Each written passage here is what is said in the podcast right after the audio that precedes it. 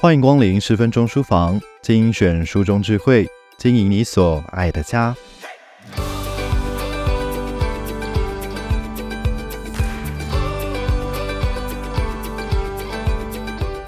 根据统计，亚洲地区每十位学生当中就有三位曾被校园霸凌过，而台湾校园霸凌通报件数也连三年突破了千件，并在二零二二年创下了新高。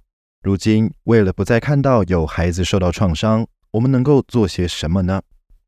无论教师及家长们，当校园霸凌发生了，该如何面对霸凌者及受凌者，是亲师共同的困扰。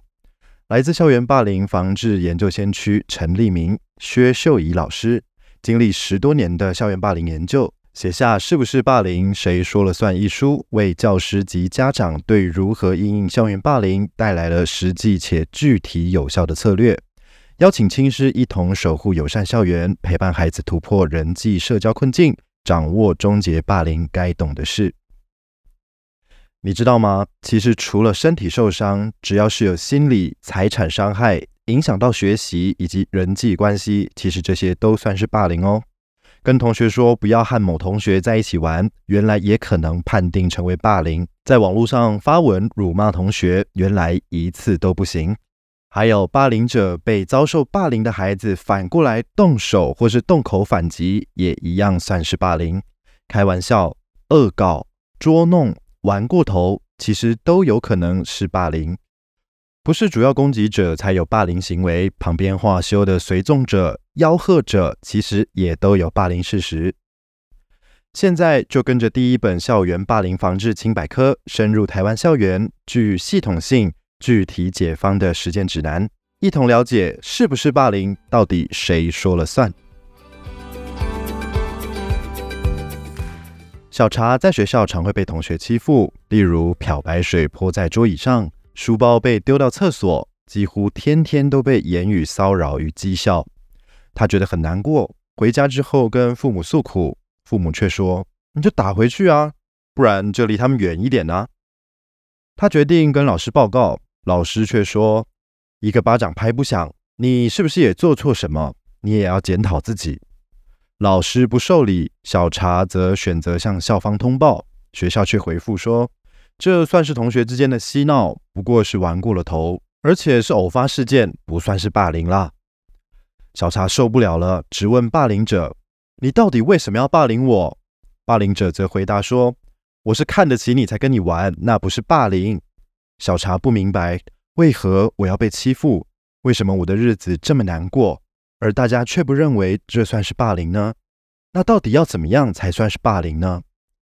霸凌事件越来越受到关注，除了教师之外，家长、同学对霸凌都开始具备足够的敏感度，这对霸凌的觉察以及防治来说是好现象。但是，当不同的单位或是对象的看法不一样时，如家长说是霸凌，教师说不是，同学说是霸凌，但当事人说不是，孩子说是霸凌，学校说不是霸凌，到底谁说了算呢？我们举个例子来说明啊，如果学校接到家长通报，说孩子在操场被撞倒受伤，一定是被霸凌，但老师及同学却认为那应该只是玩的时候不小心撞到，试问这是不是霸凌呢？家长的担忧就不该被重视吗？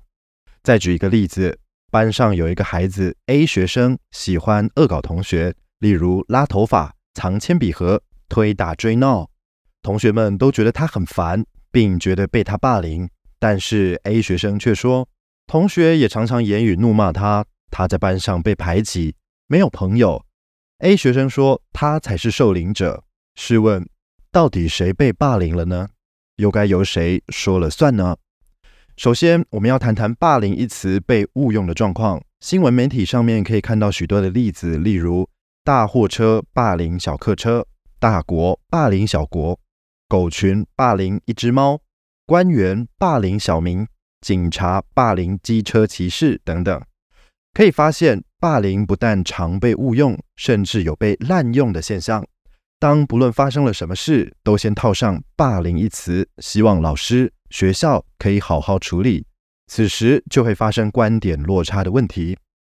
其次，学术研究上不同对象或不同观点所调查出来的霸凌盛行率，其实落差并不小，一致率相当的低。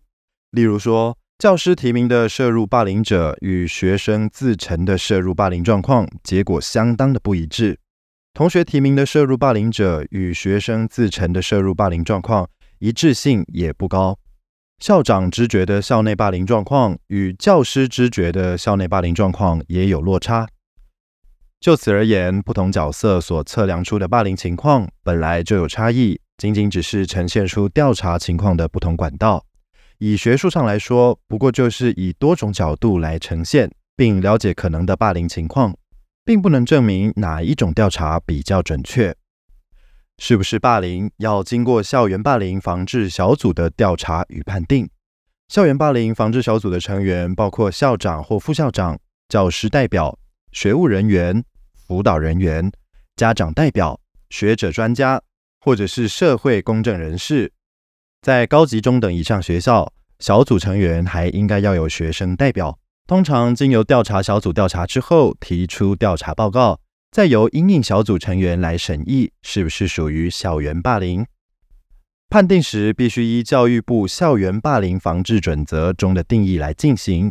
指个人或集体持续以语言、文字、图画、符号、肢体动作、电子通讯、网际网络或其他方式，直接或间接对他人故意为贬义、排挤、欺负、骚扰或戏弄等行为，使他人处于具有敌意或不友善环境，产生精神上、生理上或财产上之损害，或影响正常学习活动的进行。总言之，霸凌一词经常被误用，并不是所有的学生冲突、师生冲突都可以被称为霸凌，所以必须要让家长以及同学们了解，霸凌有其定义，并不是由单方的说法就可以界定某冲突是霸凌事件，而且是不是校园霸凌，并不是由谁说了算，而是需由校园霸凌防治小组或学校依据调查结果来共同判定。就前述小查的案例，校方、教师、家长、霸凌者、受凌者的看法都不一样。小查与家长认为那是霸凌事件，但校方、教师、霸凌者却都认为不是霸凌事件，十分符合前文所说，不同单位与不同对象对于霸凌的看法并不一致。最好的方法就是依照教育部的定义，由校园霸凌防治小组。依据调查结果来进行共同判定，才能减少误判的机会。以上内容出自《是不是霸凌谁说了算》，直击五十个以上教育现场实况，给第一线教师的防治霸凌实践指南，由亲子天下出版。在亲子天下 Podcast 好书专卖店，把《是不是霸凌谁说了算》带回家，解锁更多防治霸凌的策略吧。链接就在节目的资讯栏里面哦。除了今天介绍的好书外，十分钟书房过往为大家朗读过的好书书籍连结都在节目的资讯栏里面。